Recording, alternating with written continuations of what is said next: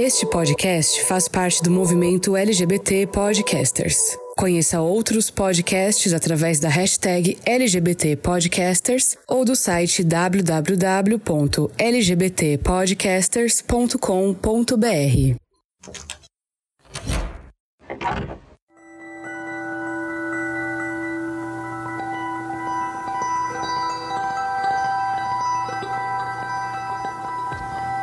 Todo mundo fala que o Brasil é o país do futebol. O esporte, paixão nacional, movimenta nossa cultura esportiva desde o berço, quase como uma obrigação a todos os nascidos nessa terra. Em época de Copa do Mundo, os olhos do mundo se voltam para o Brasil, sempre ocupando uma posição de favoritismo. Porém, o mesmo esporte capaz de gerar tantas alegrias também pode carregar uma pressão imensa. O esporte traz consigo uma carga de competição, poder e masculinidade que vem tentando ser quebrada há tempos, mas até hoje ele é capaz de machucar qualquer pessoa que não se mostre hábil fisicamente em praticar determinadas modalidades. E é nas aulas de educação física que mora o maior terror de muitas pessoas LGBTQIA. Aproveitando o clima do Mundial, neste episódio falaremos da relação entre homens gays e o futebol, da sensação de não pertencimento à descoberta de que, assim como tudo nessa grande bola que é o mundo, nós também somos dignos de competir e confraternizar, dentro e fora de campo. Eu sou Fernando Arazão e esse é o Fora do Meio, podcast que faz parte da rede LGBT Podcasters, que você encontra no arroba Fora do Meio Podcast no Instagram ou Fora do Meio Pod no Twitter. E antes da gente abrir o armário, eu tenho um recadinho muito especial para você que me acompanha. Você sabia que o Fora do Meio é um podcast independente? Ou seja, todos os recursos que a gente tem para aplicar aqui no podcast, eles saem do meu bolso. Então todo o trabalho de edição, produção, fazer as imagens do Instagram, pesquisar os episódios, tudo para que você tenha um episódio de qualidade, é feito única e exclusivamente por mim. E para aprimorar esse trabalho que a gente faz com tanto carinho, a gente precisa de recursos. Felizmente, eu posso contar com alguns alguns ouvintes mega especiais que contribuem financeiramente para que esse podcast continue existindo. São eles: o Anderson, a Denise, o Diego, o Jonathan e o William. Se você puder contribuir com a gente financeiramente de forma mensal, vai aqui na descrição do episódio, conheça os planos de assinatura do Fora do Meio e contribua com a gente. Com cinco reais você nos ajuda a manter esse podcast no ar e faz parte desse time de apoiadores. Mas se você não consegue contribuir financeiramente, eu tenho um recado para você. Existe uma plataforma brasileira que nos paga para que você nos escute, ainda que de forma gratuita. Baixando o aplicativo Orelo e nos ouvindo através dessa plataforma plataforma, nós recebemos dessa plataforma um pagamento por cada vez que você escuta um episódio do Fora do Meio. Então, se você quer contribuir com esse podcast de uma outra forma, você pode baixar o aplicativo e ouvir a gente e outros produtores de conteúdo através da Aurelo. Assim você contribui para que a gente continue produzindo um trabalho de qualidade. Armário aberto.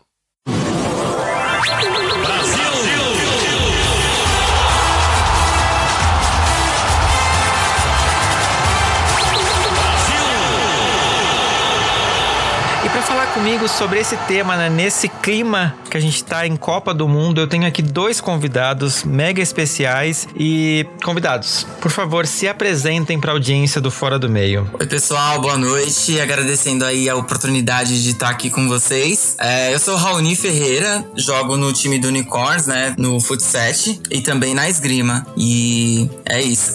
Maravilha. Primeiramente, boa noite. Obrigado pelo convite. Eu sou o Silvio Alves, sou aqui de Curitiba, sou jogador e presidente do Tabu e é um prazer imenso estar participando desse debate hoje.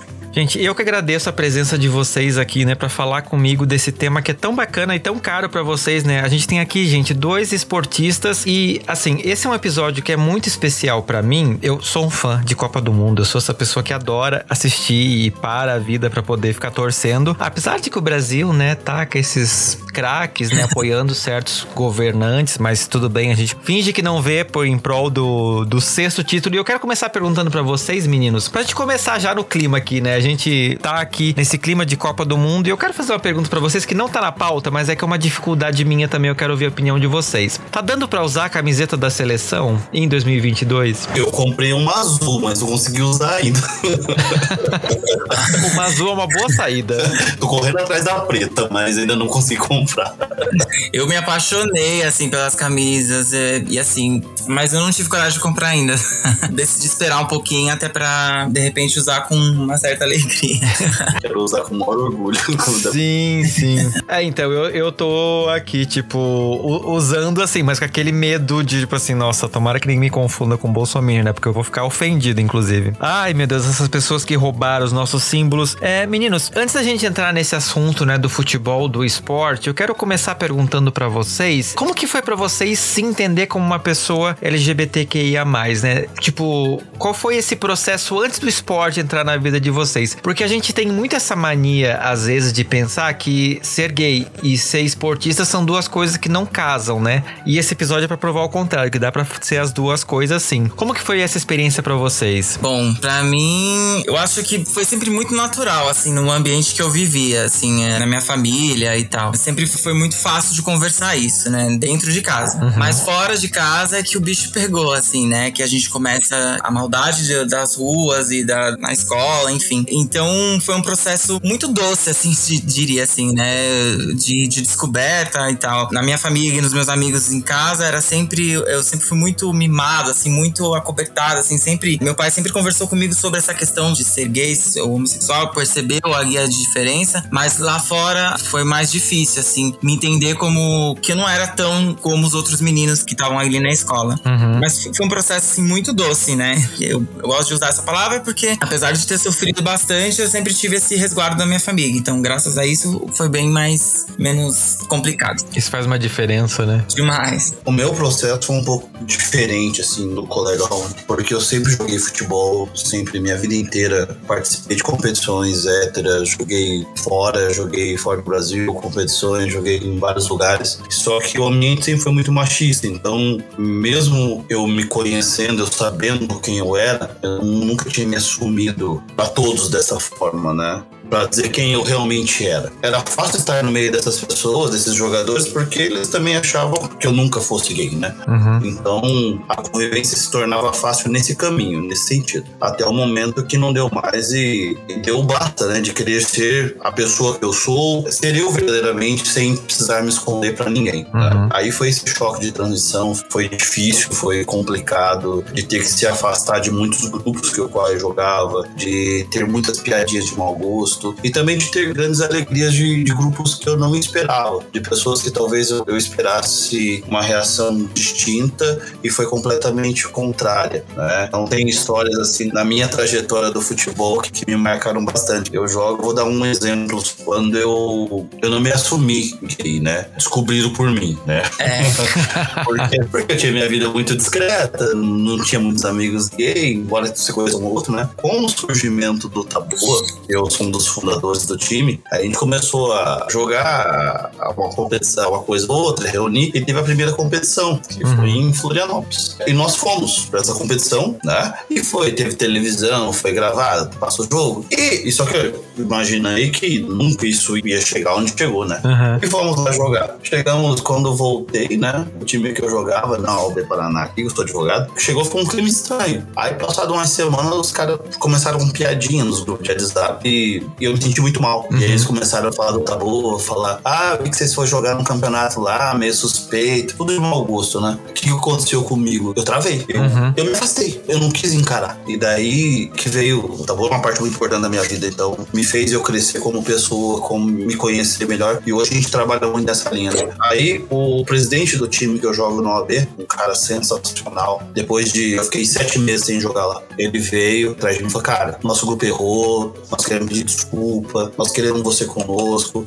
aqui você nunca desrespeitou ninguém. É aquele papo de sempre, né? Sim. Não desrespeitou ninguém, aqui você com mais um nós. E foi muito legal, porque eu me senti acolhido. Aí eu voltei quando eu voltei, a reação das pessoas foi muito positiva. Uhum. Foi muito legal. Teve dois ou três que saíram do time também, mas daí o problema foi deles, né? E Sim. eu jogo lá até hoje. Todo mundo sabe que eu sou homossexual, todo mundo sabe que eu sou gay. Não me excluíram de nada. Assim, pelo contrário, hoje eu tenho muito respeito de muitos outros. Conheci outras pessoas que se identificaram e já participei de alguns eventos até da Universidade de Brasília, que tem uns professores que são advogados lá, pra contar nossa história, porque eles sabem o que a gente passou de preconceito ali dentro, né? Uhum. E hoje eu me sinto muito mais seguro para poder falar, para poder interagir. E também, com os cinco anos de história nossa do Taboa, tem contar da evolução que a gente tem como pessoa. Quando a gente deixa de ter um personagem e começa a ser a pessoa que a gente sempre foi. Isso pra mim é o que mais importa nesse período aí todo de time. Sim. Cara, eu tô te ouvindo falar que eu tô fazendo um retrospecto, eu não jogo futebol, mas tudo que você falou eu consigo enxergar da minha evolução pessoal com esse podcast. Eu tava falando com o Raoni antes de começar a gravação, um pouquinho da história aqui do Fora do Meio, eu consigo identificar exatamente isso, o quanto esse projeto acrescentou na minha vida pessoal, assim, e, e inclusive me fez entender parte de mim que eu não tinha noção. Querendo ou não, o esporte ou alguma atividade que você faça que extrapole um pouco essa fronteira, ele te dá esse retorno, né? Você acaba olhando para si também, né? Eu acho que o, o esporte, principalmente quando você tem esse esporte coletivo, né, como é o caso do futebol, ele te dá um pouco disso, né? Que ele coloca, querendo ou não, um espelho também na sua frente, porque você começa a lidar com outras pessoas e você aprende a olhar para si, porque você tem que ter um pouco desse senso de comunidade, né? Isso eu acho que é o mais sensacional que o esporte traz pra gente, né? Sim. Ah, sim, sem dúvida. E a parte do, do fato, né, do futebol em específico ser uma coisa coletiva e que durante, né, muitos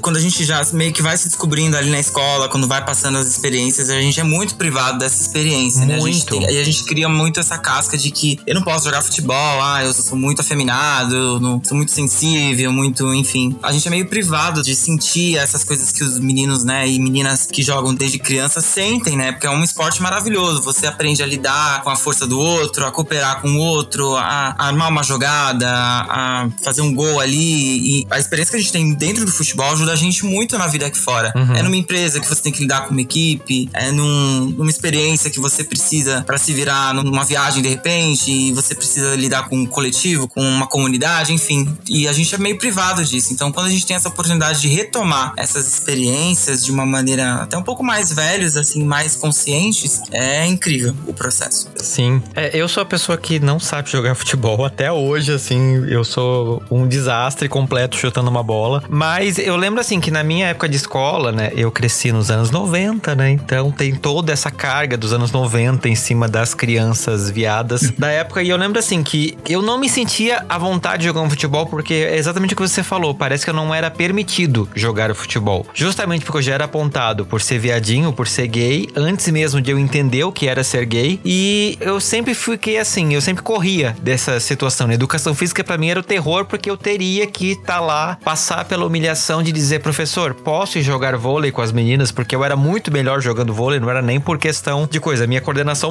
motora para vôlei era muito melhor. E todas aquelas piadinhas e todo o rolê. O terror da minha vida foi quando a gente chegou na quinta série, na época que daí separou, né? Meninos e meninas em locais diferentes. Então eu tive que jogar futebol e de ter esses esportes mais masculinos, né? Dos anos 90. Como que foi para vocês, assim, esse período de escola? Vocês que já gostam do esporte, né? O, o Raoni já falou mais ou menos isso, de não se sentir também autorizado. Como que vocês lidaram com isso na época? A reação dos outros meninos que... Adolescentes e etc. também para vocês. Porque vocês têm talento para jogar futebol, né? Isso é uma coisa que ao contrário de mim, provavelmente. Como que foi para vocês lidar com isso na época da escola? Eu sempre, eu sempre acompanhava, assim, o futebol, meu time do coração. E acompanhava em casa, né? Em casa eu, eu tinha liberdade pra jogar com os meninos na rua e, é, enfim, trocar uma bolinha ali. Claro que eu também não, não era o super talento, assim, mas quando eu chegava na escola que tinha ali pra aprender na educação física, os meninos já me barravam. Falavam, não, você é meio afeminado, você é meio diferente.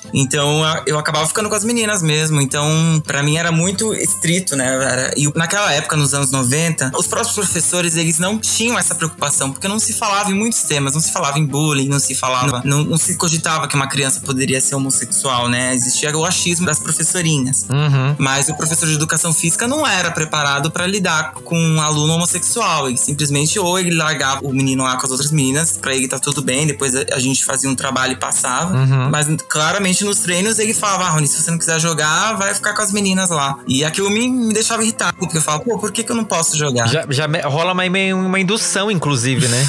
Então, é, foi muito frustrante, assim, na escola, ter sido privado disso. Sim. Bom, eu nunca tive problema na escola em relação a nenhum tipo de atividade física, jogar futebol, até por passei por não ter uma característica mais afeminada, né? Então eu consegui interagir bem nesse meio, sempre joguei time do colégio, sempre, sempre tive, eu acho até que deveria ser um dos meninos preconceituosos da época, eu não me aceitava também, né? Quem não atire a primeira pedra. Até hoje eu não sei jogar vôlei direito, agora eu tô jogando vôlei, me permite jogar, mas eu sou horrível. eu também cresci nos anos 90, eu sei muito bem como é isso, então Sim. a gente procurava se esconder bastante, né? Então eu vim me assumir há praticamente aí 10 anos, então tem muita coisa ainda que estava enraizada e não sei se é praticando a palavra, mas acho que cultuando aquela cultura machista de ter que se esconder, de querer que fazer as coisas escondido, Uhum. manter uma imagem para se proteger talvez também, né? Sim. E hoje eu penso completamente diferente. É a evolução que a gente fala, né? Não, eu concordo. E é engraçado, né? Porque a gente realmente, olhando pra trás, assim, eu tive vários professores, né? Cada ano às vezes mudava. Era tipo Hogwarts, assim, todos os anos tinham um diferente. E eu lembro que era claramente isso, assim, as pessoas chegavam. Eu tive um professor que ele tentou me ensinar a jogar futebol e ele desistiu, assim, com duas semanas de aula, porque eu acho que ele via o quanto eu tava travado e não era nem só pelo questão de tipo assim, não, sei lá, eu não me sentia à vontade em estar lá justamente porque as piadinhas e qualquer coisa assim que eu errasse já era um motivo nossa, sabe? O viadinho que não sabe chutar uma bola. Isso vai traumatizando a gente e você não quer participar daquilo, você vai ficando cada vez mais travado, né? Então, pra mim, chegou uma hora que ele já dizia tipo assim, Fernando, ó, a gente vai ter futebol e vai lá, então, jogar xadrez, vai fazer alguma coisa. É, é bizarro assim que você se resigna a isso, a se jogar de lado e tá tudo bem, né? Pelo menos você não tá sofrendo bullying. E o engraçado, assim, na, quando fazia educação física no colégio, criança, a gente não se dá conta das coisas, né? Não. Tinha duas professoras de educação física. E as duas eram casadas. E assim, pra gente era super normal, porque elas eram super normais com a gente, assim, tipo, super amigas, brincalhonas. E eu lembro que ela levava a gente pra jogos escolares, ficava conosco. E o engraçado é que a gente nunca teve nenhum tipo de aversão, eu, falando de mim, né, não das outras pessoas, aversão, preconceito a elas serem homossexuais. Só que a gente tinha aversão, tipo, se chegasse um menino mais afeminado, a gente ria junto Sim. né? Então era bem coisa assim, de cultura, assim. Se seus amigos riam de alguém, você ia lá e ria junto. Uhum. É uma coisa assim bizarra, né?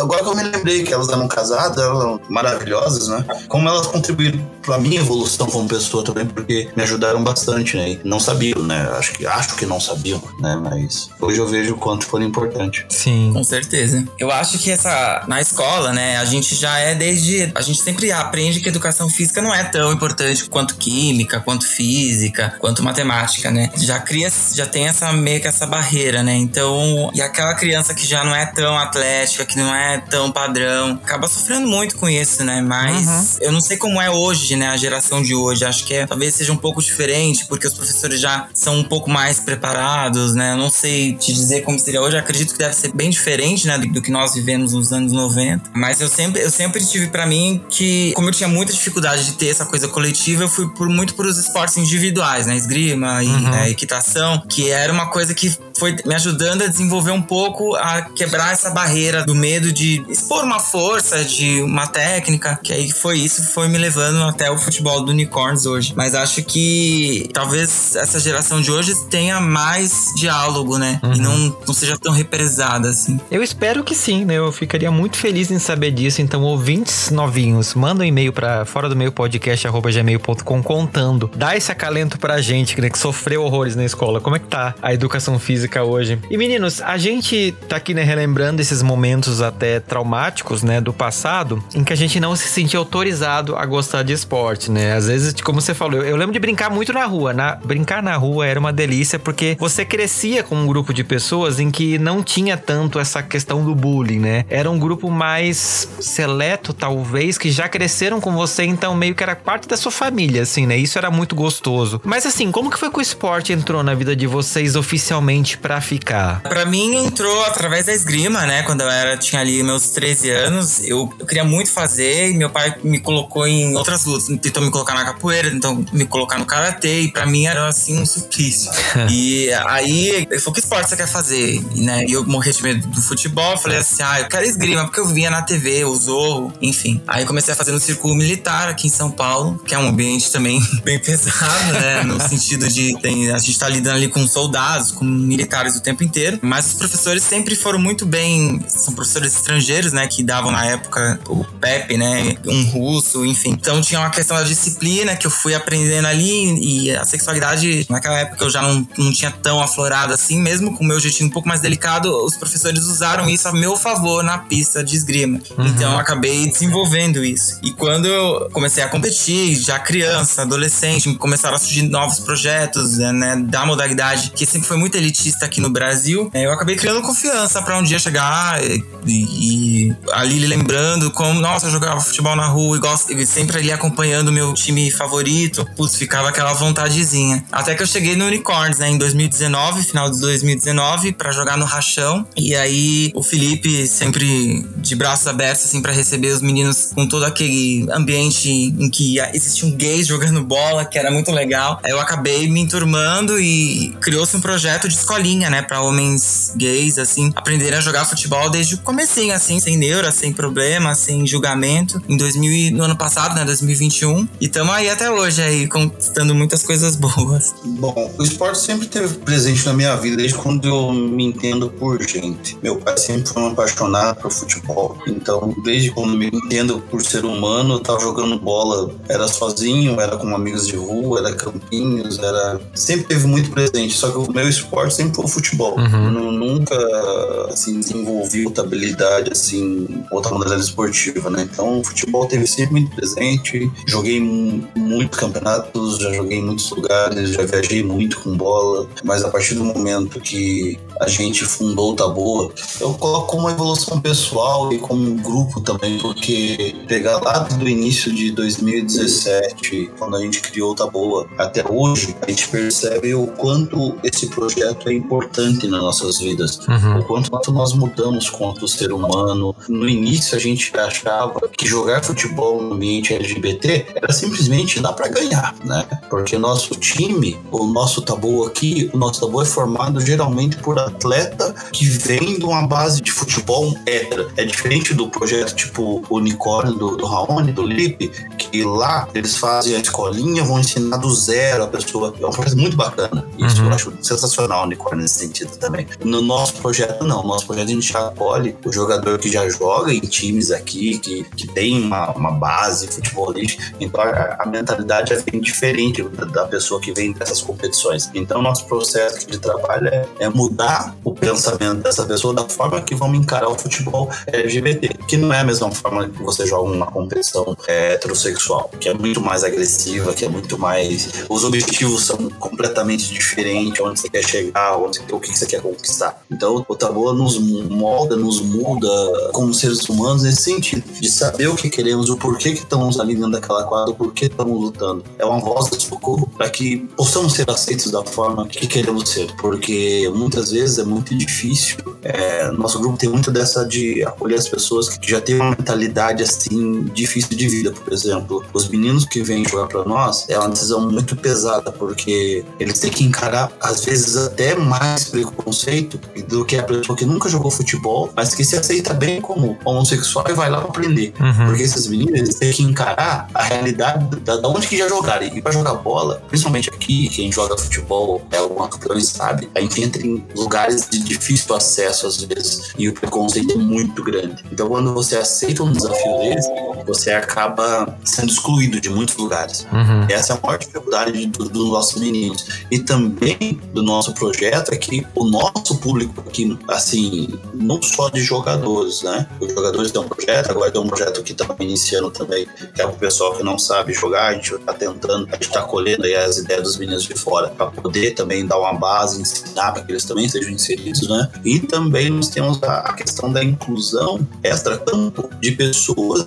homossexuais mais velhas. É, nós temos um grupo aqui de torcedores que é tudo acima de 40, 50 50 anos. São pessoas que, que não estão se enquadrando em nenhum espaço, nem naquele muito jovem, nem muito velho. Eles estão meio que no meio ali, num limbo, não sabe para que lado muito correr. Uhum. Daí nós fazemos esse trabalho de acolher e trazer pra gente. A gente consegue ter ajuda, muita ajuda de psicólogos, porque essas pessoas têm muitos problemas psicológicos de se aceitar, Sim. de entender, de ver aquela. O, vou usar a palavra gay, tá? Ver o gay mais jovem que tá lá feliz, livre, beijando em público, super normal, eles têm dificuldade para ver isso por causa da criação que tiveram antiga. Sim, é uma outra então, geração, né? É uma outra geração. Então, o nosso trabalho é mostrar para essas pessoas que isso é normal. Uhum. Que isso é o seu normal. Porque isso é da pessoa. Isso não é nenhuma afronta para ninguém. Isso é ser quem você quer ser. Mostrar para eles que isso faz parte da nossa história, da nossa vida. E deixá-los livres para poder ter essa experiência. Graças a Deus, a gente já teve experiências maravilhosas nesse sentido sentido. Hoje nós temos pessoas que viajam conosco, que se sentem acolhidas, que mudaram a forma de pensar. Lógico tem uns cabeçadores que dão mais trabalho, que não querem, né? Mas é nesse sentido que a gente trabalha hoje aqui, na contramão de muitos dos outros projetos. Cara, eu tô até emocionado com as suas palavras, porque, de novo, eu consigo enxergar muito do fora do meio, da visão que eu tento botar nesse podcast dentro dessa visão do time de vocês, porque eu acho que são essas atitudes que fazem a gente mudar o mundo. Ainda mais nós, né, que já começamos aqui falando, né, da geração que a gente cresceu, onde não tinha essa abertura, a gente está conseguindo deixar esse legado para gerações futuras e apresentar para a geração que veio antes da gente que tá tudo bem, né? Enquanto eles foram podados, a gente teve uma chance de ter uma vida um pouquinho melhor, porque hoje a gente pode se olhar no espelho e dizer, sou gay e tá tudo bem com isso, a gente consegue devolver um pouquinho esse sentimento de orgulho para eles, né? Então emociona ouvir você falando isso de coração assim. Vamos falar um pouquinho então do time de vocês agora. Eu fiquei curioso porque eu fiquei muito feliz quando eu descobri foi alguém que falou um dia num, num, episódio aqui do Fora do Meio sobre times LGBTs e eu fui pesquisar. Inclusive, eu fiz uma postagem algum tempo atrás, né, para mostrar alguns times é, que foi onde descobri vocês, inclusive. E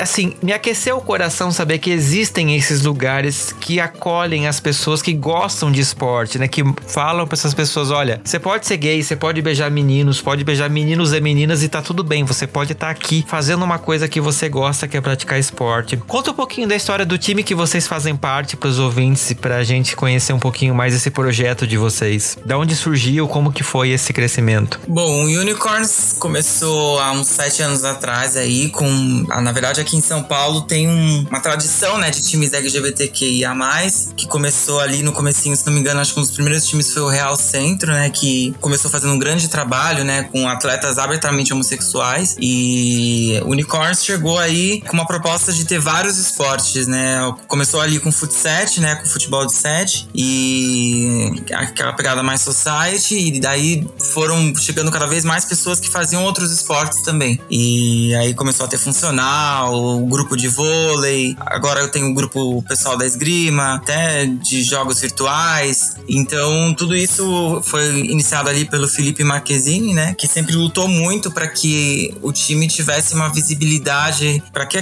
pudesse cada vez mais acolher atletas homossexuais, LGBTQIA+, que, enfim, a gente acaba não tendo só homens gays, como também a gente tem mulheres, mulheres trans, homens trans, um público bem acolhido, um ambiente em que não existem pré-julgamentos e cada vez mais tem um estudo sempre para que melhore. Então, esse projeto da escolinha para ensinar pessoas LGBTQIA+, a jogar futebol desde o comecinho ali, independente de idade, coisa recente que tem feito grandes transformações transformações, assim. A gente vê pessoas chegando ali meio cruas, assim, putz, com medo, aquele medinho, e começando a jogar campeonatinhos, a fazer a diferença, a, aprender o posicionamento, a querer, de repente, fazer uma escola fora. De repente, a gente tem rapazes que se interessam em ser goleiros e acabam fazendo aulas fora. Enfim, acaba virando uma coisa muito. um desenvolvimento pessoal mesmo. Uhum. E o Unicorns, ele participa aí das competições, né? Das principais competições que a gente tem aqui no Brasil. Uma delas sendo a Liguei, né? Que é uma competição, uma liga aí, o nome já é maravilhoso, Eu né? Amo. Liga que abrange vários times e tem os campeonatos aí do decorrer do ano. Ainda tem um, algumas outras também. Esse ano a gente teve a BF Expo, que foi uma exposição aí focada no futebol brasileiro, que abriu as portas pro futebol LGBTQIA+, então foi uma grande conquista ter os times jogando aí nesse evento. E tamo aí, né? Tem uma infinidade de times, assim, não só no Brasil, como também fora do Brasil, na França. A gente tem alguns times tradicionais e é uma história sendo escrita. Uhum. O Taboa nasceu em 2017, através de quatro amigos foi uma, como eu posso dizer, algo não planejado que deu certo. Nós estávamos, eu, é, Silvio, Alexandre, Hélio e Rodrigo, estávamos, para variar, tomando cerveja. e, e, nós assistimos uma reportagem do Profissão Repórter, na Globo, que estavam falando sobre futebol LGBT, esportes LGBT, da época, o Carco Barcelos. E nós vimos a reportagem, e como eu já jogava futebol, os outros meninos também, e nós já conhecíamos outros atletas LGBTs que também jogavam, mas cada um jogava um time diferente se encontrava em barzinhos, ambientes propícios, né? Uhum. É, ambientes é, LGBTs. A gente resolveu montar. A gente montou e no início a gente queria só jogar futebol e fazer churrasco. Essa era a ideia do projeto, até porque todo mundo queria bancar o escondido. Uhum. Né? Jogar bola com os gays, mas assim, escondido. Ninguém podia saber que era um time gay. Sim. Até que a gente conseguiu reunir um número grande de pessoas e mudar o projeto. Aí nós não, não sabíamos da existência existência. É, foi muito simples assim, a nossa ideia, porque nós achávamos no início que nós estávamos assim, sendo precursor de uma ideia. Uhum. Né? Aí a hora que nós vimos, já tinha assim, tipo, São Paulo tinha uns seis, sete times. Eu falei, nossa, gente, nós não somos os únicos. Aí logo na sequência nos convidaram para um campeonato em Florianópolis. Eu falei, nossa, mas tem mais um monte de time aqui. Aí nós fomos descobrindo, conhecendo pessoas. E daí que nós fomos moldar o projeto, tá boa, né? O nosso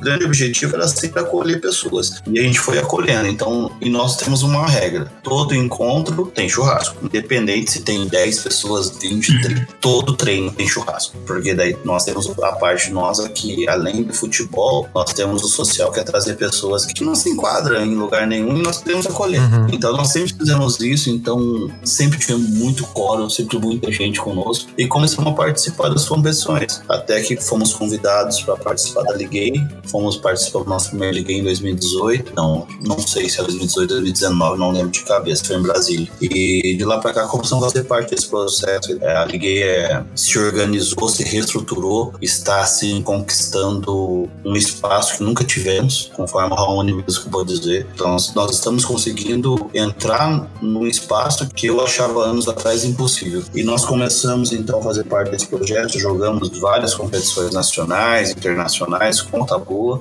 Além dos campeonatos LGBTs, a gente joga a liga aqui curitibana, a primeira divisão ali curitibana, então a gente joga com os héteros e isso é muito importante, porque nós temos o maior respeito aqui em Curitiba dos times que jogam a Liga Curitibana, os times todos sabem que nós somos um time LGBT, não é nada escondido. Todos os times nos respeitam de igual para igual. No início, quando nós entramos nessas ligas, nós escutávamos que ah, um time de viado, uhum. vamos lá, guerra das meninas, não sei o quê. Só que dos primeiros jogos nós estamos ganhando deles, né?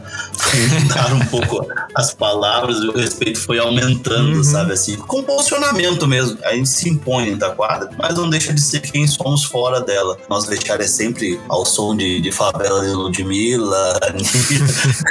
Os caras têm que entender que não é porque nós gostamos de algo ou porque nós somos homossexuais que nós não temos competência e capacidade para encará-los de igual para igual. Uhum. E é esse o trabalho. Então, eu tem muito essa pegada de competir sempre com respeito e integridade ao adversário, mas entrar para vencer. E independente da competição que seja, mas sempre privando muito o respeito ao, ao próximo e a integridade do próximo, a inclusão, e o projeto se volta muito nisso. Então, e daí nós sempre ficamos voltados ao futebol, a gente tinha medo de ampliar. E daí, neste ano agora de 2022, pós-pandemia, a gente criou a modalidade do vôlei, para ver se conseguia incluir mais pessoas. E, por incrível que pareça, o projeto tem quatro meses, hoje nós temos que fazer vôlei duas vezes a semana, porque nós não comportamos a quantidade de pessoas. E isso é muito gratificante para uma história tão recente, tão difícil, tão custosa, porque a gente não tem apoio praticamente de ninguém. Uhum. Então, a gente tem que dar o jeito da gente para poder fazer acontecer e continuar. Às vezes dá vontade de desistir e jogar tudo pro ar. Quem tá na frente do projeto, quem tá por trás dos projetos sabe muito bem do que eu tô falando. Eu tô na frente do Tabu há cinco anos.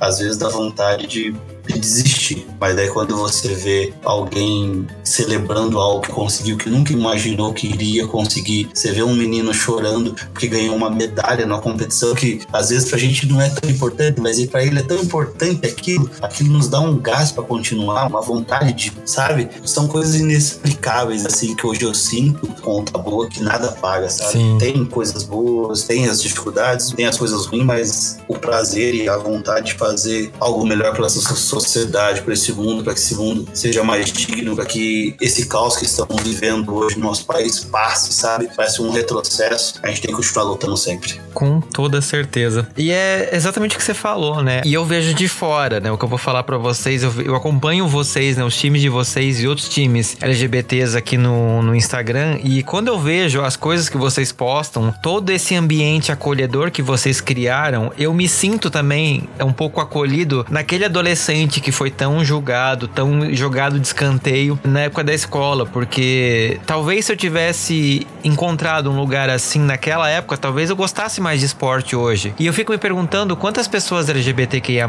que existem hoje no mundo, não só no Brasil, mas no mundo todo, que poderiam ter uma história de vida diferente se elas tivessem tido esses espaços de acolhimento que vocês citaram, né? Que vocês fazem parte, que vocês acabam multiplicando, né? Porque o time ele começou com uma ideia de uma pessoa ou outra, mas vocês que fazem parte é que vão fazendo o negócio crescer e vão trazendo mais gente e vocês vão acolhendo. E esse podcast, esse episódio, ele tem um pouco disso, né? Eu quero transmitir para as pessoas que estão em casa e que sempre pensaram esporte não é para mim, que é também, porque você é tão digno de jogar futebol, de jogar vôlei, de jogar xadrez, esgrima ou qualquer coisa que você queira e goste, como qualquer outra pessoa, ela não tem nenhum privilégio a mais por ser heterossexual. A gente também tem esses espaços. E que bom que a gente tá criando isso, né? Eu quero perguntar para vocês, né, como pessoas que fazem parte desse ambiente, assim, na opinião de vocês e na vivência de vocês, histórias que vocês já viram, né, coisas que vocês olham e pensam, tipo, cara, a gente precisa criar cada vez mais espaços como esse. Na opinião de vocês, que momentos assim que vocês olharam e disseram, putz, isso aqui para mim mudou a minha vida e, e, eu vejo que muda a vida de mais pessoas? Assim, eu vou te dar dois momentos que foram marcantes da minha visão da história do, do Tabu. O primeiro foi da primeira competição que a gente participou, que pra gente foi um campeonato simples, foi bem tranquilo. Só que a gente tinha um atleta que nunca tinha participado de nada e por ser mais afeminado, então ele sempre foi excluído de todas as rodas de futebol futebol. Ele sempre contou a história que não tinha oportunidade no colégio, que nunca jogou. Uhum.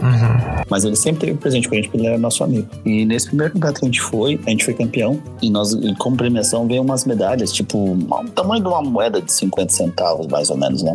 Isso, para ele, foi tão significante que ele chorava de alegria, que nos ensinou a, a valorizar aquela conquista, a, aquele momento de forma muito diferente. Porque para ele foi muito significativo uma luta de vida. Uhum. Por ele ter conseguido um espaço que ele nunca imaginou que ele pudesse fazer parte. Então, isso foi um dos momentos que nos motivou a continuar nesse projeto e continuar lutando, né, por um mundo melhor. O segundo momento que, que tenho também a relatar é o momento de uma história até interessante. Nós temos um. Hoje ele está com 50 e 59 anos. Um senhor com cabeça difícil, criação difícil, embora seja homossexual, tem uma mentalidade diferente da que nós temos, né? Uhum. Ou tinha, vamos usar a palavra tinha. Até que o nosso grupo do Tabu em si, até no primeiro ano aí, tinha uma mentalidade difícil também de aceitação de outros grupos. Até que o divisor de águas surgiu, né? Que foi uma pessoa chamada o Alisson. O Alisson veio para ser o nosso divisor de água, porque o Alisson era completamente o oposto daquilo tudo que a gente vivia, convivia e acreditava ser certo ou errado. Uhum. O Alisson era aquela pessoa extrovertida, feliz, livre, que não estava nem aí com os outros iam pensar, lutava pelo espaço dele, conquistava o espaço dele. O Alisson ia para os treinos de salto alto, a camisa dele bem maravilhosa, com aquelas camisas de é, tipo um véu, ia jogar bola, ia treinar com o short mais curto possível de calcinha. Cara, pra gente foi um choque que assim, inicialmente, né? Pra gente vindo do, do meio hétero, então aquilo pra gente, tipo, porra, da onde, né? Só que uhum. o Alisson nos mostrou, o Alisson nos ensinou que a gente podia evoluir como pessoa e que não tinha nada de errado com ele. Ele estava sendo o que ele queria ser. E o Alisson foi esse divisor de água. O Alisson fez a gente buscar ser quem nós quiséssemos ser, acreditar naquilo que você quer. E daí teve uma, uma situação que nós fomos para Gramado jogar uma competição de futsal internacional e o Alisson foi, como ele sempre andou, né? Toda montada de vestido, salto alto, maravilhosa. E nesse meio termo, o Alisson ensinando a gente muita coisa, mostrando muita coisa, ele não sei, acho que a empatia divina só pode, ele começou a conviver com esse senhor que eu citei no início. Então ele chamava esse senhor de vô, o tempo todo de vô. E esse cara sempre foi muito fechado, preconceituoso, machista, embora seja gay, né? Começou a chamar de vô pra cá, pra ficaram amigos, se tornaram melhores amigos. E eu nunca vou me esquecer do dia que lá em Gramado, a gente jogou lá o Gramado o dia inteiro, a gente foi campeão lá em Gramado, da taça lá, e no outro dia a gente ficou no, no hotel, tinha uma feira, e esses dois andaram abraçados o dia inteiro naquela ela fez o Alisson todo montado, toda feminina, coisa mais linda. E esse senhor de mão dada andando com ele pra cima e pra baixo foi uma das coisas que me fizeram acreditar que, que a gente poderia mudar outras pessoas, que a gente poderia mudar conceito. Hoje essa pessoa não é mais essa cabeça fechada, evoluiu como pessoa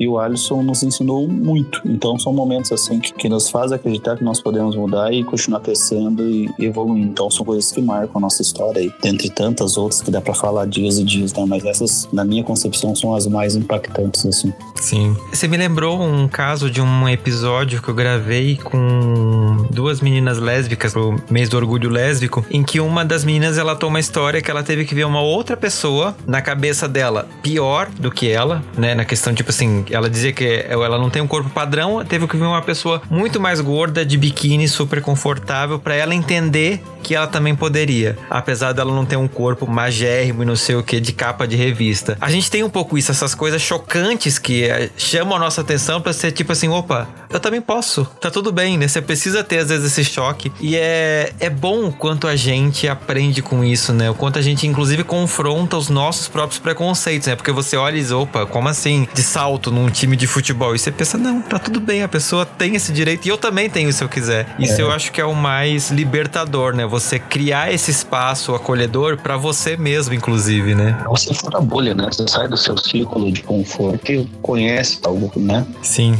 Ah, eu acho que um momento assim que eu me assustei assim de um bom sentido foi quando a gente participou da Taça da Diversidade, que foi esse ano em junho, né? No, justo no mês do orgulho LGBTQIA+, que teve um pouquinho de apoio aqui do governo de São Paulo mesmo, né? Da prefeitura, que disponibilizou alguns profissionais. Foi um evento que aconteceu na nossa arena, né? Um lugar lugar, um espaço chamado Nossa Arena, que é dedicado ao futebol feminino. Uhum. Que já é um, assim, é uma luta assim intensa do futebol, que é trazer o futebol feminino pro palco mesmo, pra luz das pessoas, né? E quando a gente chegou lá, tinham vários times trans, né? Outros times que estavam ali em busca dessa taça. E quando eu cheguei, teve uma cerimônia muito bonita com drags, teve um, uma apresentação do hino nacional. Aquilo foi muito emocionante. E quando eu olhei pro lado assim, tava o pessoal do meu time assim, todo mundo paralisado, assim. A gente levou nossa, nossa drag madrinha, que é a Nicole Very Well, minha mamãezinha. Ela tava ali com a gente apoiando e todo mundo se olhou ali, assim. Gente falou: Meu Deus, que loucura. A gente, tá, a gente vai jogar futebol, meu.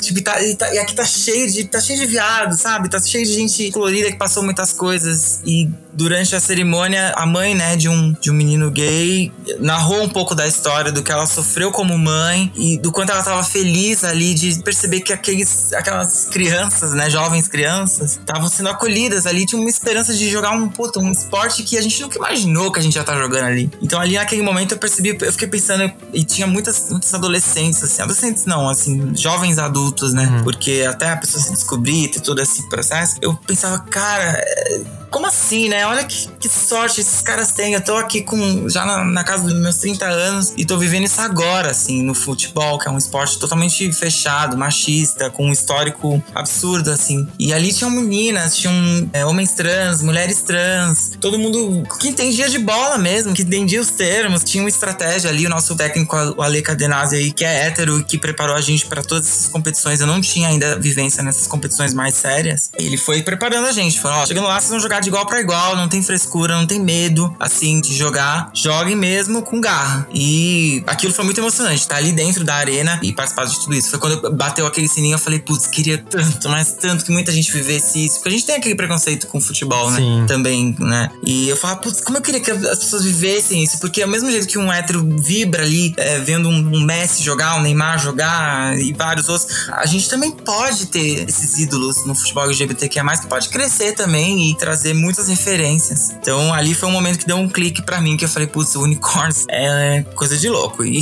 e todo mundo aqui junto e cria um senso de amizade, de força, de coletivo muito forte. Sim.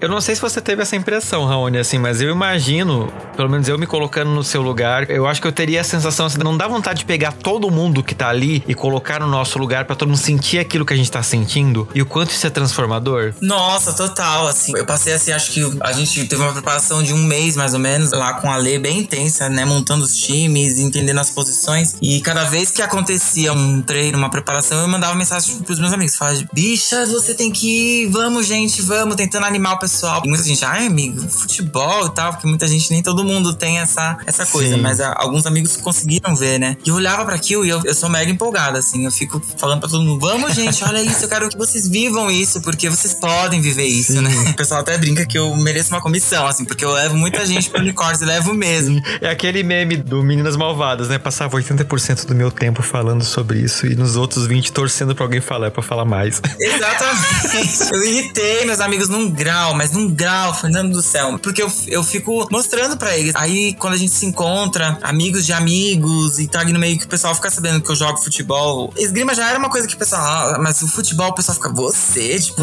faça meu favor, né?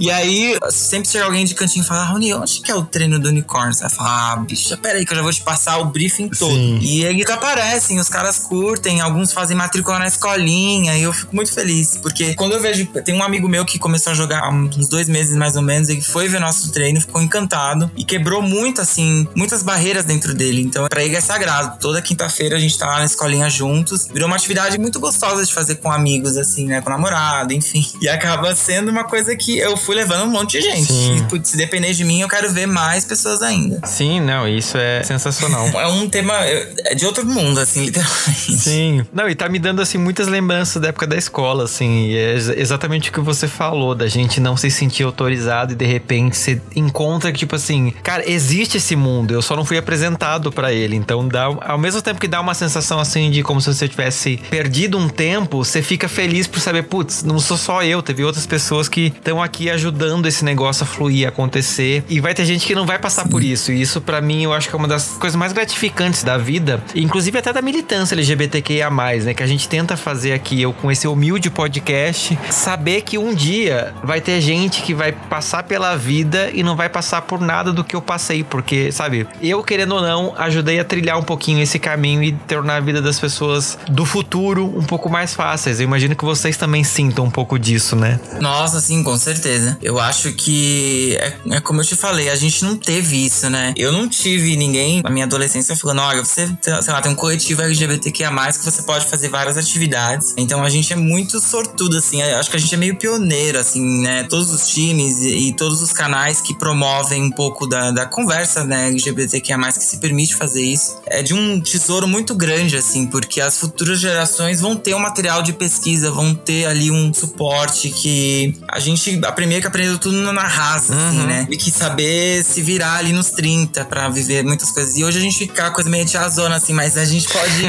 virar pro menino mais novo e falar assim: olha, então, você vai passar por isso, isso e isso, mas tá tudo bem. É normal, você vai sobreviver isso. Sim. E é uma conversa com o nosso adolescente interior mesmo, com a nossa criança interior. É maravilhoso, assim. Eu, eu sou muito fã desse momento que a gente tá vivendo agora. A gente ter drags na TV, na música, de ter homens, atletas homossexuais ali saindo do armário, mesmo que fora do Brasil, e trazendo um pouco da história falando sobre isso, né? E acaba que virando um outro ambiente, né? Sim, com certeza. É engraçado a gente olhar para trás e dizer, gente, isso aqui tudo era mato quando eu cheguei.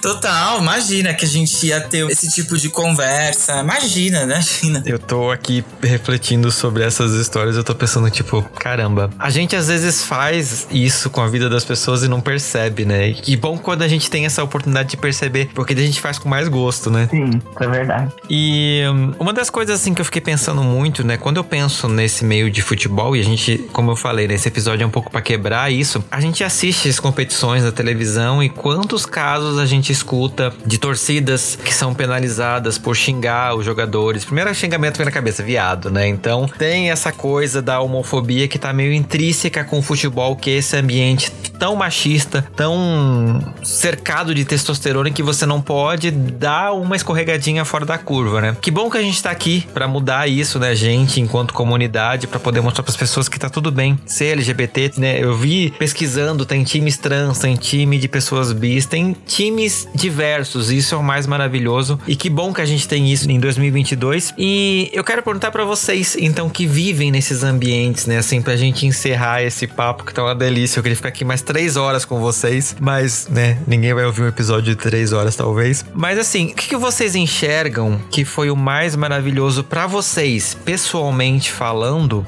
que vocês olham e dizem, tipo assim, dá pra gente ter um ambiente menos homofóbico, menos machista no futebol, no esporte em geral, né? Não só nos times que vocês fazem parte, mas que vocês conseguem ver de outros lugares se apropriando um pouquinho dessa característica. O meu exemplo, assim, maior de como eu senti que isso começou a mudar foi. Eu sempre acompanhei os jogos do Corinthians na Neoquímica Arena, na época do Pacaembu, enfim. Eu comecei a ver que os gritos continuavam assim, né? Principalmente quando jogava São Paulo, tinha aquela coisa e Bambi. Só que ultimamente a própria torcida para quem começa a cantar esses cantos. Óbvio, tem as penalidades, tá? Mas eu vejo muito mais pessoas parando, assim, tipo, um dando toque pro outro. Ai, para, isso não pode e tá? tal. Uhum. Mas um exemplo maior, assim, né? O Corinthians foi muito pioneiro em dar acesso e dar uma importância maior pro futebol feminino. E no futebol feminino, muitas atletas são abertamente homossexuais, né? Uhum. Então, com isso, muitos jogos, né? Quando passaram a ter um pouco mais de visibilidade, a passar na Globo, a transmissão Sport TV, enfim, em outros veículos, é, as pessoas começaram a frequentar os estádios para ver, né, seus times importantes, né, Corinthians, Palmeiras, São Paulo jogando com as meninas ali, tendo uma importância, né, e tendo um maior investimento. As meninas muitas vezes levantam bandeiras LGBTQIA+, durante os jogos, e com isso muitos meninos, muitos homens e mulheres LGBTQIA+, passaram a frequentar os estádios para ver os jogos das meninas, que começou a tomar uma proporção enorme. Quando eu comecei a ir nos, nos estádios para presenciar os jogos das meninas, eu comecei a ver casais LGBTQIA mais de mãos dadas. Isso na Neoquímica Arena, por exemplo, é um acontecimento assim que eu fiquei. Eu fiquei até com vontade, eu fiquei morrendo de vontade de tirar foto, de chegar pros dois meninos e falar assim: ah, posso tirar uma foto de vocês de mãos dadas? Porque para mim foi um acontecimento assim muito. Assim, não sei nem te explicar o que eu senti quando eu vi aquilo. Eu falei, putz, nossa, olha onde a gente tá. E ver crianças também com camisetas das jogadoras, homens héteros, falando, comentando, putz, você viu o passe que a Zanotti deu pra Paulinha, que o Tamires, grande ídola. Então, putz, queria muito eu, na adolescência, ter tido uma ídola, sei lá, Gabi Zanotti, Tamires. Tive a oportunidade de conhecer elas pessoalmente, assim, e é uma coisa que você fica paralisado, porque é uma história sendo feita ali. Uhum. Então, hoje em dia, a gente tem, a gente tá quebrando aos pouquinhos, né? É claro que os passos ainda são curtos, né? Mas acho que o ambiente no futebol, a gente, por exemplo, no Unicórnio, a gente tem técnicos é, heterossexuais, que o nosso técnico ali, que é, estuda para ter uma linguagem para poder conversar com a gente, sem, claro, também tratar a gente com aquela coisa de, ai, ah, são assim, né, intocáveis. Porque ele treina a gente de uma maneira assim, bora pra cima. Mas com respeito e um carinho assim enormes, assim, que eu tenho uma grande admiração por ele e por toda a equipe técnica assim do Unicorns que acho que eles vêm com uma bagagem muito forte. E a gente acaba entrando nessa e se sentindo assim um dia mais que especial. Então é um momento muito gostoso no esporte. Sim. Eu acredito muito na questão de, de empatia. Então, eu acho que através das nossas conquistas, das nossas lutas, do nosso posicionamento, poder montar e encarar esses projetos é o que torna as nossas modalidades, nossos, aquilo que deseja fazer mais produtivo e na esperança de um mundo melhor. Uhum. Não adianta a gente só falar e não colocar nada em prática, né? Então aqui nós temos a filosofia sempre de buscar fazer, às vezes dá certo, às vezes não, né? E buscar o respeito através de comportamento, de atitudes também. É igual o Rony é, acaba de dizer. Nós também temos uma comissão técnica que, é heterossexual e é muito importante a gente ver o respeito que eles têm com a gente. Quando eles vêm treinar a gente, eu acho muito bonito, por exemplo, o nosso professor Gabriel, que ele vem com a esposa e traz o filho junto. Daí eles já ficam para almoçar, para comer um churrasco. Daí ele trazem amigos dele. Aí algumas coisas bem interessantes de, que ele fala bem na gente dos outros times que a gente vai jogar contra. Não tem moleza, vai ter cobrança, tem, tem tudo, né? Normal. Só que assim, tem amigos dele, tipo assim, pessoas que eu jamais imaginaria. Que um dia vestir a camisa de um time LGBT, por exemplo. Uhum. E os caras vêm, vestem nossa camisa, compram nossa ideia junto com ele, nos ajuda, nos apoia. Eu acho isso fantástico. Tenho amigos que jogam aí em outros times, são héteros, com, com esposa, que ele tá jogando, eles ficam assistindo nas lives, compartilhando, dando, sabe, mano, nos grupos, nós vamos estar indo no caminho certo. Ainda existem pessoas boas e a gente vai dar uma guinada legal através desses movimentos, através dessas atitudes, através dessas equipes pós-esportivas, tipo o unicórnio, através da Ligue que nos representa. Então tem várias atitudes aí, vários momentos que não vou dizer que é um mar de rosas o futebol LGBT. Não vou dizer isso. Existe problema, existe dificuldade, existe brigas, existe vaidade, existe. Nossa, mil uma coisa poderia dizer. Sim. Só que assim, o e o objetivo maior de todos é conseguir espaço e respeito e fazer aquilo que nós gostamos de fazer, independente da modalidade. E esse objetivo está conjunto a todos e acredito que está sendo alcançado com maestria e sucesso. Né? Espero que continue crescendo e evoluindo cada dia mais.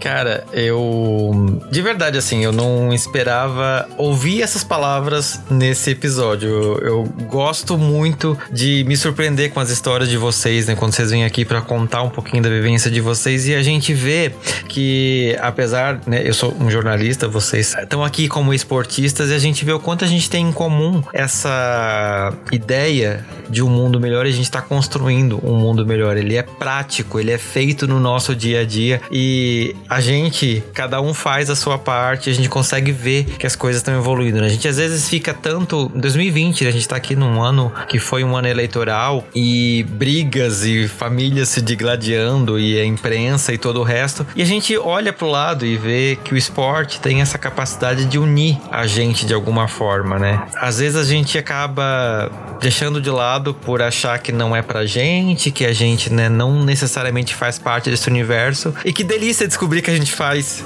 E que delícia poder mostrar para outras pessoas que elas também fazem. Que a gente consegue estar tá aqui em locais diferentes, mas tendo esse objetivo em comum, né? Eu imagino quão gostoso deve ser para vocês, de locais diferentes, de times diferentes, entre aspas, rivais. Quando acaba o jogo, o juiz apita o final e vocês podem se abraçar. Porque no final, vocês estão ali pelo mesmo objetivo, né? Que é tipo, celebrar, curtir, existir e trazer alegria para as pessoas. Então, como um adolescente que foi privado disso, eu quero agradecer vocês dois que estão aqui representando todo esse time de time real mesmo assim de esportistas que estão mostrando para a galera hoje que elas podem ser quem elas querem. Eu acho que isso é o maior presente, é o maior legado que a gente pode deixar nesse mundo que já tem tanta coisa ruim acontecendo e a gente pode trazer um pouquinho de cor para isso, né? Então, quero dizer para vocês aqui representando toda essa galera, obrigado por existirem. Se joga. E, gente, a gente vai agora pro quadro de indicações, pro Se Joga desse episódio. Eu vou deixar pro ouvinte uma indicação de um filme que eu assisti há um tempinho atrás, né? Uma, em uma das viagens que eu fiz pro sul. E eu gostei muito da trajetória, né? Da, da forma que a história foi construída de um menino LGBT que, de repente, divide quarto com o maior jogador de rugby do colégio onde ele tá. É um filme irlandês de 2017, chama Handsome Devil. O título eu acho muito bom porque faz uma analogia a uma música música do The Smiths. E assim, é um filme já velhinho, né? 2017, mas se você não viu, quer um filme gostosinho para assistir? Assista, tá aqui a minha recomendação. Convidados, o que, que vocês deixam de lição de casa pra audiência do Fora do Meio? Ah, eu, como lição de casa, como eu falei bastante aí, acho que quem se interessar ainda tiver ali um. quiser entender um pouco como funciona esse mundo do futebol, que ah, muitas vezes a gente tem aquele medo de, putz, a primeira coisa que vem na cabeça, putz, não entendo regra, não entendo nada, não tenho time, não sei o que acontece. Mas um jeito de começar acompanhando, a gente tem aí uma competição que é a Libertadores Feminina no Equador, vários times, inclusive três times brasileiros ali. Enfim, acompanhem, torçam, escolham um time para torcer, para começar a entender e ver como é diferente, né? O, o quanto as meninas estão quebrando aí as barreiras e fazendo homem, aquele cara que é o estereótipo do cara que assiste futebol, acompanhar uma jogadora e tratar ela como se fosse um jogador homem mesmo, com e admirando e criticando o jeito de jogar e, vivendo. E para entender as regras é muito bom. Então, comecei a entender muita coisa do futebol através desse jeito. Então, quem tiver curiosidade aí, dá uma pesquisada. Tem aí canais de streaming, a própria Sport TV, a Globo, estão aí prontas para exibir essa modalidade aí do futebol feminino que tá chegando com tudo para quebrar muitos preconceitos. Bom, tarefa de casa, além das boas sugestões que já deram, né? Eu aconselho aconselho a todos os ouvintes que entrem a conhecer os projetos dos times LGBTs, que venham conhecer a, o perfil da Liga, a Liga Nacional, que venham conhecer o Unicórnios, que venham conhecer o Taboa, que venham conhecer os projetos e dizer também que não é porque você não é LGBT que você não pode participar e conhecer e apoiar esse projeto. Então, tarefa de casa, eu deixo aí a sugestão do seu estado, na sua cidade, tenta descobrir se tem algum grupo, algum time, alguma atividade esportiva ligada a essa comunidade LGBT. E venham conhecer, venham apoiar, porque faz muita diferença pelo apoio de toda a comunidade. As pessoas que você conhece, as pessoas que você ama, faz muita diferença na vida daquela pessoa que tá ali. Maravilha. Qual que é o perfil da, da Liguei no Instagram? Vocês sabem de cabeça? Liguei BR. Liguei BR. Gente, vai estar tá aqui na descrição do episódio também, não tem desculpa para não acompanhar. E, gente, quem quiser conhecer mais vocês e o time que vocês representam aqui né, nesse episódio, como que faz? Como que acha vocês na internet, nas redes sociais? Unicorns tá como Unicorns Brasil, né, no Instagram, que é o canal assim. A gente tem canal no YouTube também, mas o, o jeito mais prático de acompanhar é através do Instagram. Eu tô lá também no Instagram, super ativo no meu perfil raoni.ferreira. E é isso, gente. Vamos acompanhar e bora. Pra acompanhar a gente aqui de Curitiba, quem for de Curitiba, tá boa FC no Instagram, né? Que é o jeito mais fácil de nos encontrar e ali ter o caminho para todas as outras redes. Então, tá boa FC. E o meu perfil particular é o silvio.adv. Quem quiser também fazer amizade, discutir alguma ideia, alguma história, alguma vivência de vida, também à disposição para conversar e fazer novas amizades, tá bom? Maravilha. Gente, se você, ouvinte, né, caiu aqui nesse episódio e ainda não segue o Fora do Meio, a gente não é um time de futebol, mas só tem craque na seleção desses episódios. E eu quero te convidar a seguir a gente no Fora do Meio Podcast no Instagram ou Fora do Meio Pod no Twitter. Conta a sua história para mim no fora do meio podcast gmail.com. Eu tô doido para saber qual é seu time favorito, seja ele LGBT ou não, né? Eu quero ouvir as suas histórias de educação física. Você acha que a gente tem uma evolução hoje com os adolescentes, as crianças? Me contem isso. Eu vou ficar muito feliz de saber. Meninos, quero agradecer demais a presença de vocês aqui, né, pra gente discutir um pouquinho esse assunto. Eu, imagino que deu um quentinho no coração de todo mundo, como deu no meu, e eu fico muito feliz de ter a oportunidade de ter vocês aqui representando toda essa galera, né, que faz esse trabalho trabalho sensacional. Infelizmente não deu pra gente ter mais times aqui, mas,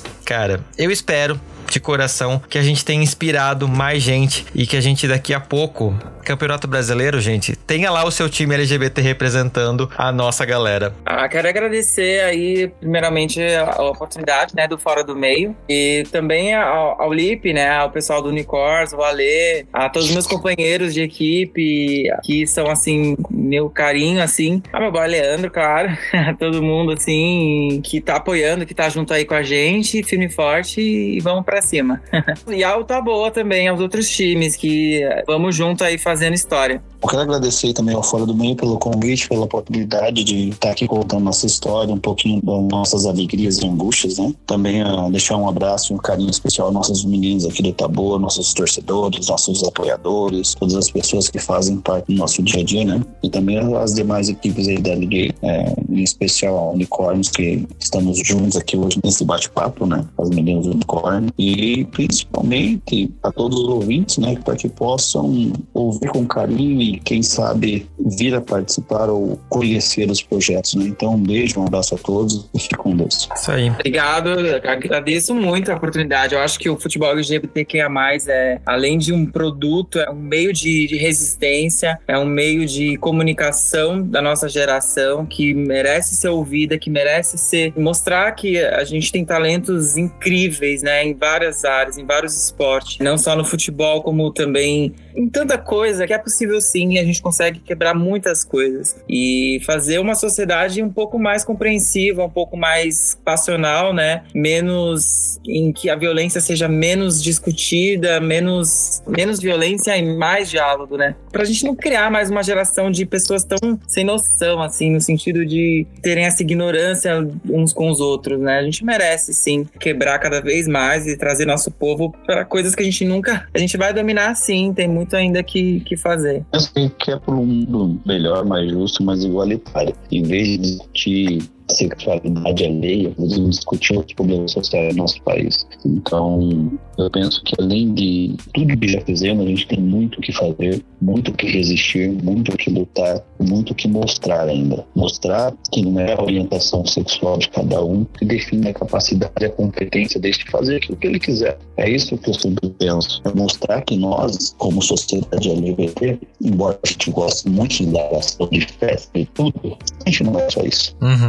A gente tem muito mais a oferecer. Até porque todos gostamos, independente da orientação sexual, todo mundo gosta de se divertir, ser feliz. Isso não impede a gente de lutar, de ser um grande profissional, ser um grande esportista, de fazer aquilo que você quer e você ama. Não limita. Enquanto a sociedade estiver preocupada com a orientação sexual alheia, enquanto a gente não desmistificar que isso é pessoal de cada um, cada um faz o que quer, não precisaríamos estar discutindo isso. Uhum. Nós poderíamos viver uma sociedade conjuntamente. Né? Então, pela evolução do ser humano em si, nossa e de toda a sociedade, e com uma sociedade mais justa e igualitária, a gente possa se preocupar com problemas mais sérios, que isso se torne uma realidade, que este seja um sonho, uma utopia nossa. E agradeço pelo convite e pela oportunidade de estar falando e tentando mostrar que, que nós existimos, resistimos e somos capazes de qualquer coisa. Exatamente. Gente, ouvintes, tenho alguns recadinhos muito importantes e muito rapidinhos para você. Você que me acompanha no Instagram deve ter percebido que a gente não fez a tradicional corrida de episódios agora em dezembro. Por quê? A gente vai esperar o ano acabar e em janeiro você vai poder escolher qual foi o seu episódio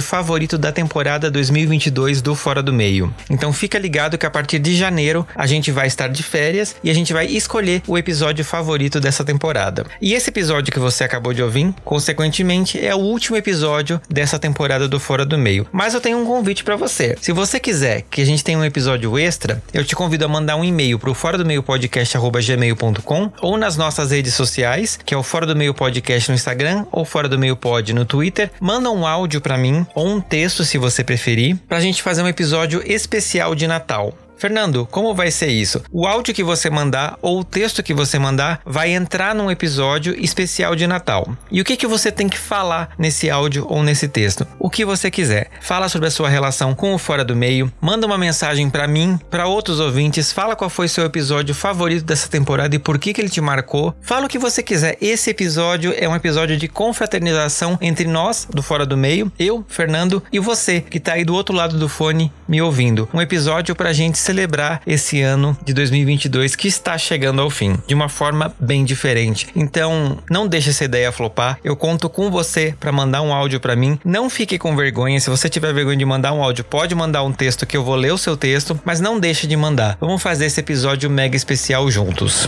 Um tchau, pessoal. Muito obrigado por terem ouvido a gente e espero encontrar vocês ali na torcida ou dentro de campo. E saibam que a gente está esperando vocês de braços abertos. Bora lotar esses estádios, dessas arenas aí de, do nosso povo que tá cheio de alegria e muita força para mostrar. Beijo para vocês.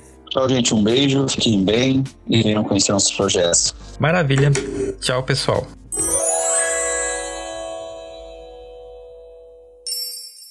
Este podcast faz parte da Podcast. Conheça os demais programas da rede acessando podcast.com.br.